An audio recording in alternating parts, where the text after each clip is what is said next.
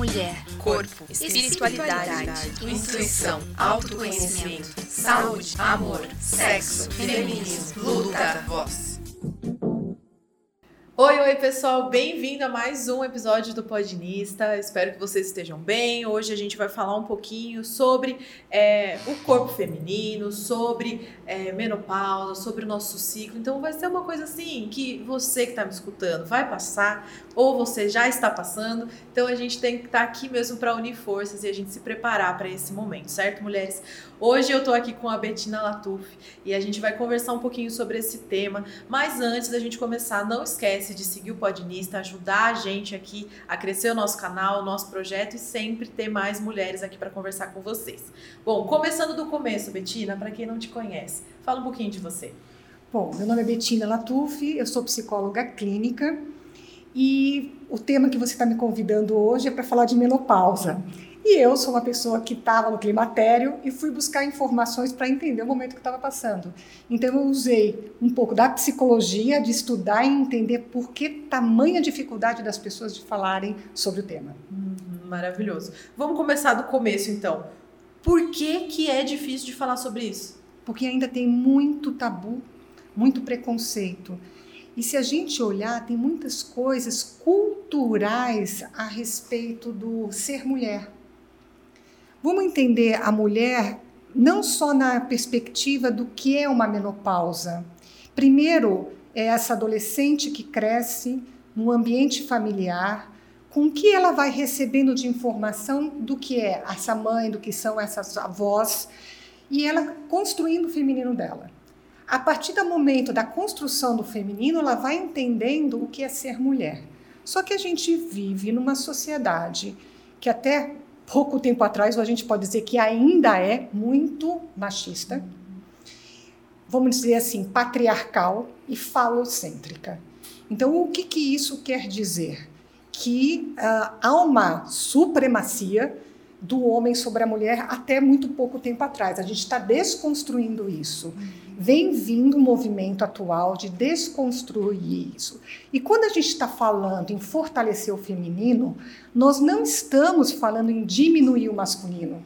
Eu acho que isso é muito importante, porque no consultório o que, que eu vejo? Os homens um pouco sem função, sem, sem saber a identidade, o que, que eles podem. Porque hoje está muito difícil falar com uma mulher. Porque se ele puxa a cadeira, se ele abre a porta do carro, como é que, ele, como é que fica isso?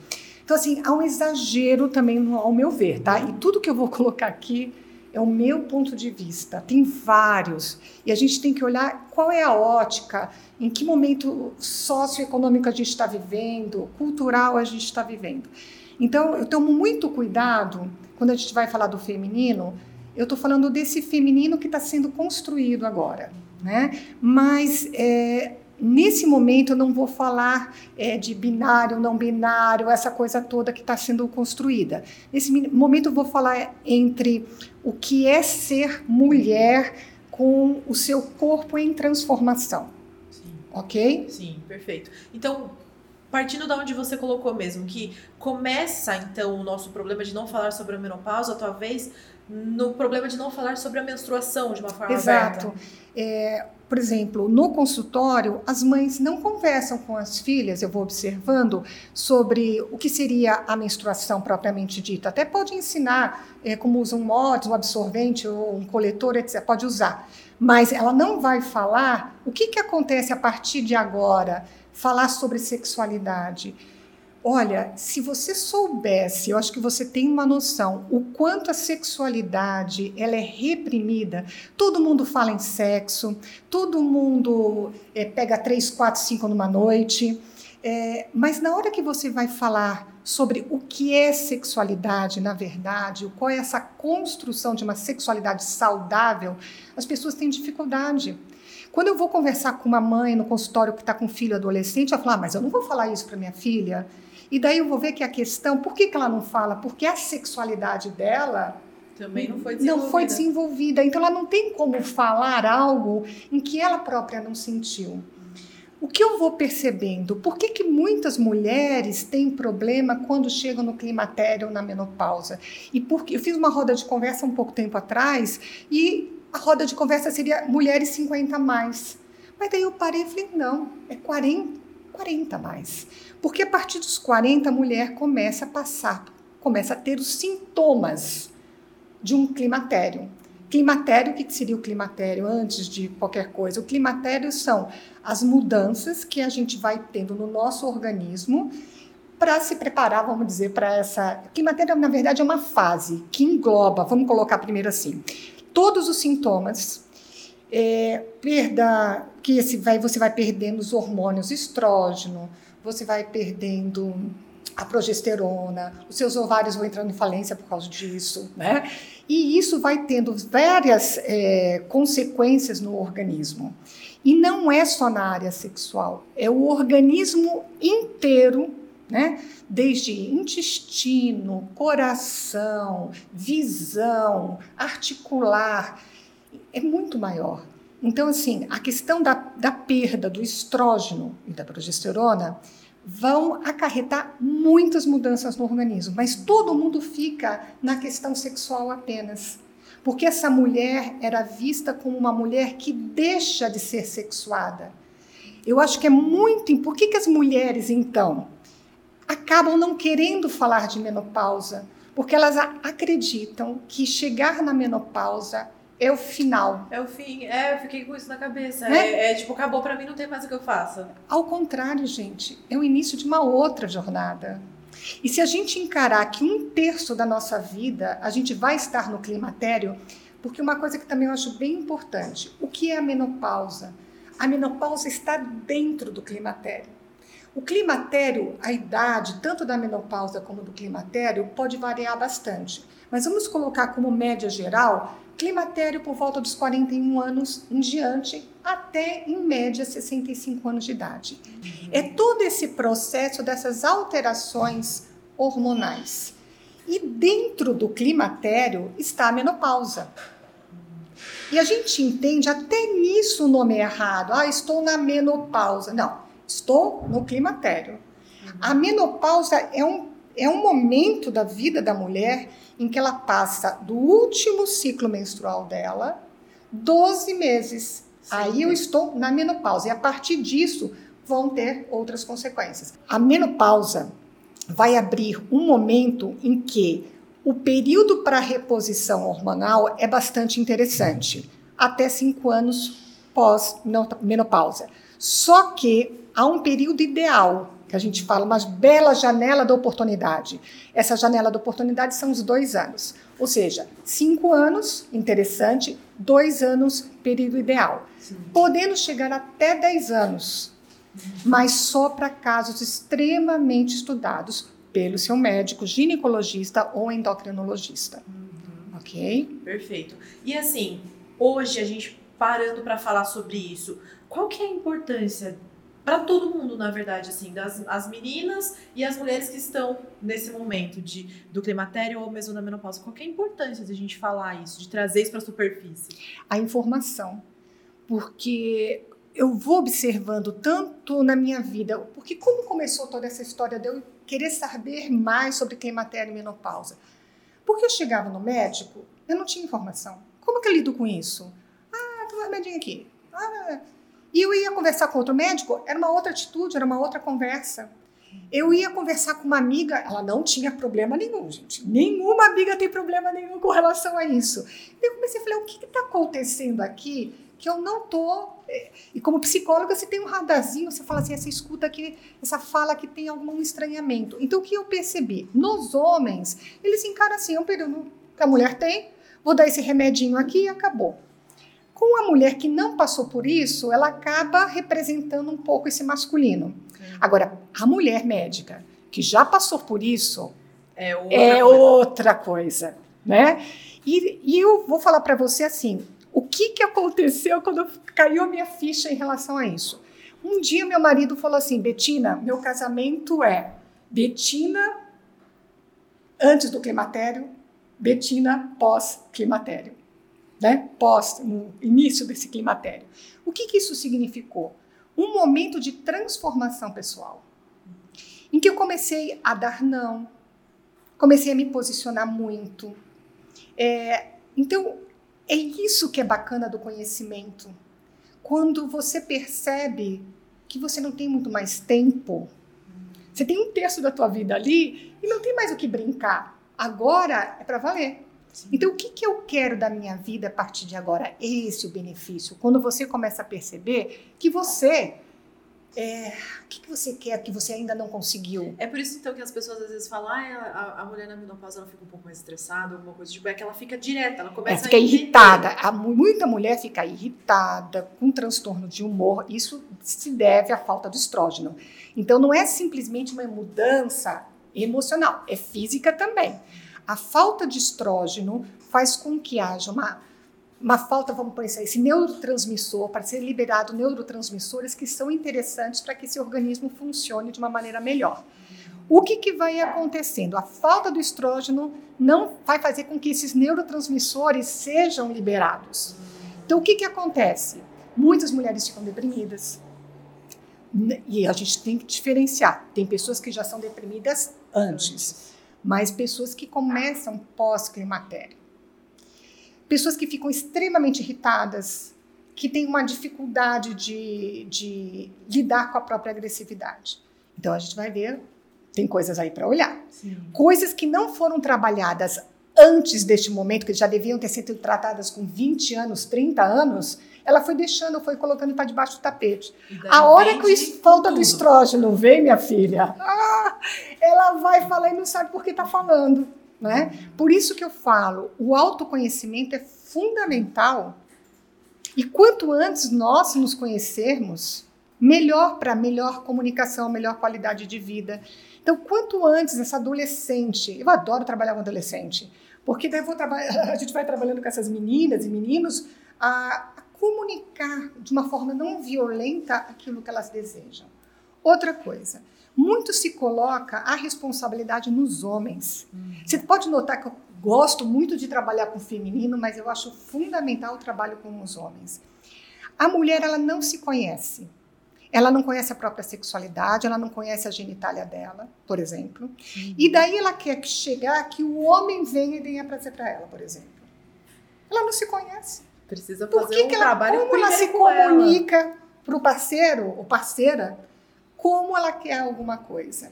Então, o que, que acontece? Nesse momento do climatério, vão ter mudanças também, como você já deve ter ouvido falar bastante, na questão da libido. Uhum. Mas eu percebo que a libido diminui para mulheres que já têm questões ali sexuais anteriores. Aí, Mas ah, é, assim, é tudo um pouco de consequência, é, percebe? mas eu acho, eu, eu, acho que a libido é um, é um, negócio que pelo menos eu, é, eu vejo, eu conversei com sexólogas já, a gente já trouxe aqui também a Fabi Hernandes, que fala com a gente muito sobre a sexualidade em si, e ela sempre fala, a libido ela é uma coisa que precisa ser trabalhada. Exato. Então, qualquer idade, se você não trabalha, você não vai ter. A libido é energia de vida. A libido é que nos coloca para ir para frente. Então, essa, quando você tem essa libido bem direcionada, ela te, te carrega, ela te deixa fluida, ela te deixa pronta para a vida. E o que a gente tem que trabalhar por exemplo, os homens e as mulheres estão buscando relações sexuais, quando eu falo falocêntrico, no sentido a penetração apenas, achando que isso vai dar essa recarregada e não. Por isso que as pessoas estão tão compulsivas por sexo. Que acha Porque que é isso que acha resolver. que é isso que vai resolver e não é. Isso acaba tendo esvaziamento. O sexo que vai recarregar é o sexo que tem troca, que tem sintonia, que tem olhar com olhar, que tem importância no processo do corpo do outro, o outro com o seu corpo.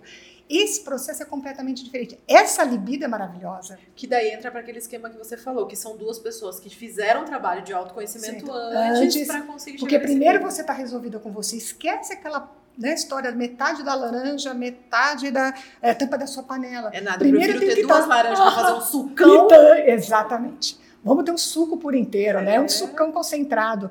Então, se eu tô plena, eu vou procurar parceiros plenos. O que está acontecendo hoje se a gente olha pessoas extremamente carentes, esvaziadas, que vão pedindo, mendigando a atenção de todas as outras pessoas, para assim se sentirem de alguma forma, não, a gente especiais em é. as migalhas, né, que o pessoal fala, recebendo qualquer migalha para fingir que é um pouco mais, mais legal. Exato. Então, primeiro a gente tem que estar, tá, por isso que o autoconhecimento é fundamental. Quanto mais eu me conheço, quanto mais eu sei de mim, eu sei dos meus limites, eu sei do que me faz bem, do que não me faz bem, é, o que eu busco. E é sempre interessante, né? O que eu busco, o que eu quero, é, vai fazer com que eu tenha essa energia de vida. O que, que é a depressão hoje, né? Tem muita gente deprimida, é um mal. Hoje é um mal do nosso, da nossa civilização. Porque gente, as pessoas estão desconectadas dela mesma. Então, a gente precisa voltar para si. Quando eu falo esse voltar para si, não é ser egocêntrica. É uma outra coisa. Voltar-se para si é quando eu estou bem, eu posso compartilhar.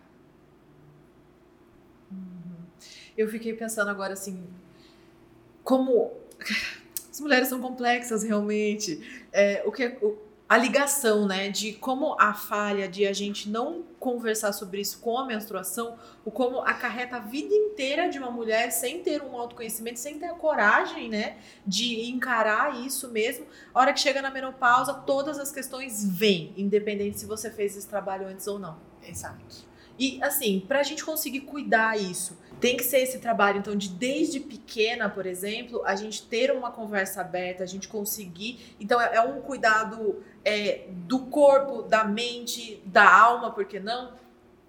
É um cuidado que o ideal é que haja essa construção desse feminino.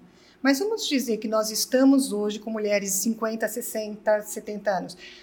Porque a mulher de 70 anos é, outra, é completamente diferente da mulher de 40, de, de décadas. Só para você ter é, uma ideia, por que, que só se fala da menopausa agora? Isso eu acho importante para caber aí onde você está falando.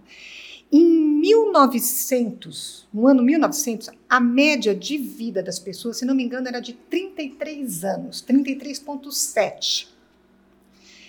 E nós estamos em 2020, onde essa média Agora, com a, com a, com a questão da, do Covid, deu uma mudança, mas vamos colocar 2020. É 76 anos.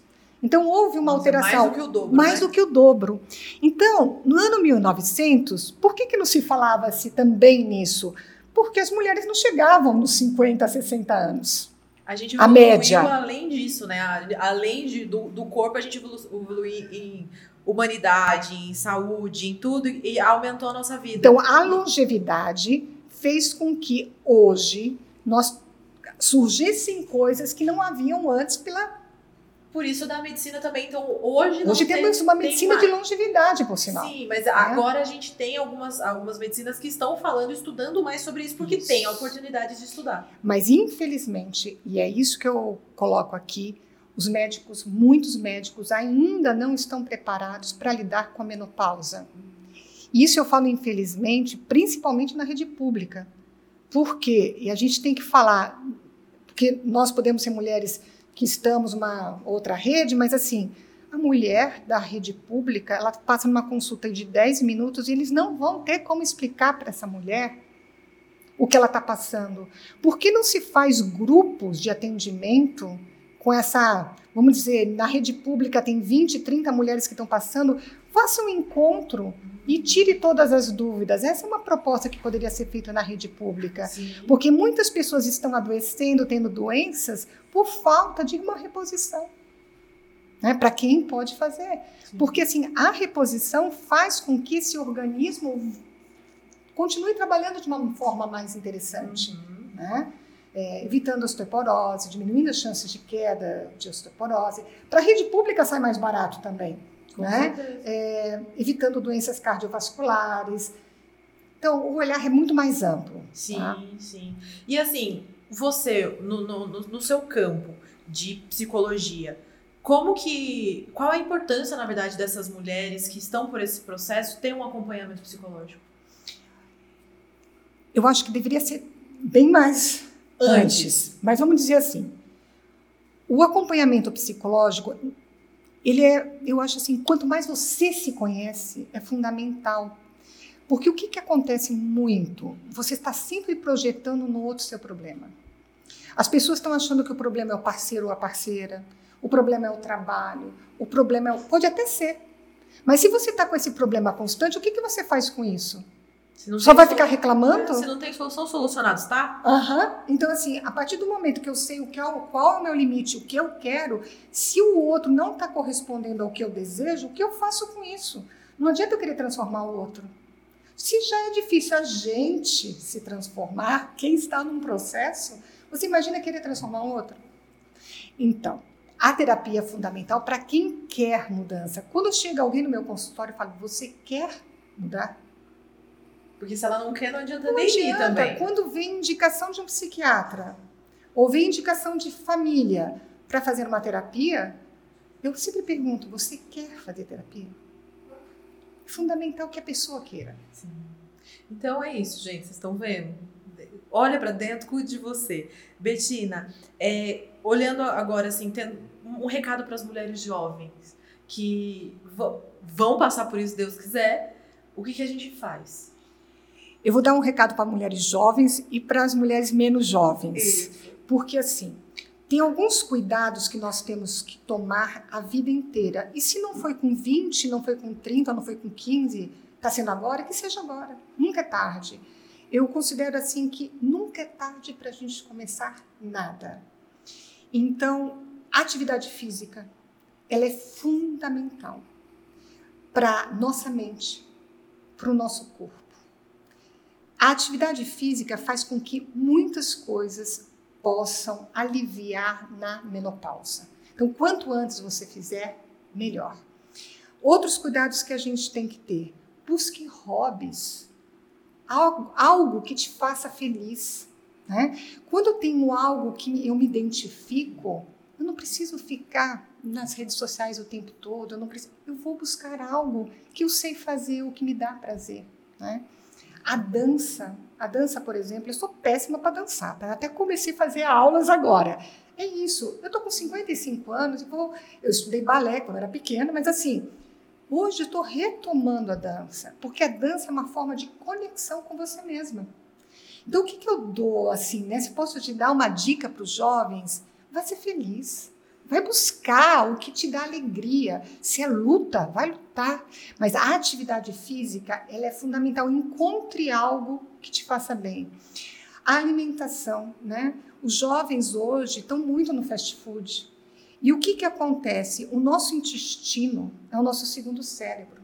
Por que o aumento tamanho de uma depressão? Se o nosso intestino está inflamado, se ele não consegue trabalhar bem nós vamos ter problemas com depressão também. Né? Então você entende que é tudo interligado. Então a gente precisa de uma, de uma saúde corporal também para ter uma saúde mental. E finalizando na saúde mental, né? É, se algo te incomoda, é o teu sinal para buscar a solução. Não fique remoendo ou presa naquilo que te faz mal. Vá ver e vá buscar a solução. É a dica que eu posso dar. Dá vontade de abraçar? Dá vontade de abraçar. Nossa, dá. É, porque eu, eu, eu estou e passo, sempre falo isso quase todos os programas, gente, vocês já estão acostumados. É, que a gente passa diariamente por um processo de autoconhecimento. Eu não sou a Bruna de ontem. Graças a Deus, a gente evolui, espero, né? Então, a gente tem que ter mesmo um acompanhamento. A gente precisa ter pessoas que nos acolham, né? É. Então, é, acho que a, o principal é a gente cuidar da gente para a gente conseguir transmitir o nosso melhor, né? Que é aquilo que você falou. Olhar para a gente não é ser egocêntrico, é cuidar da gente para a gente brilhar de um outro jeito, né? E o que eu acho extremamente importante é que a gente, a gente tem muitas culpas ensinaram que a mulher tem que nascer culpada, e principalmente quando ela se torna mãe, parece que a culpa toma uma, uma grande proporção.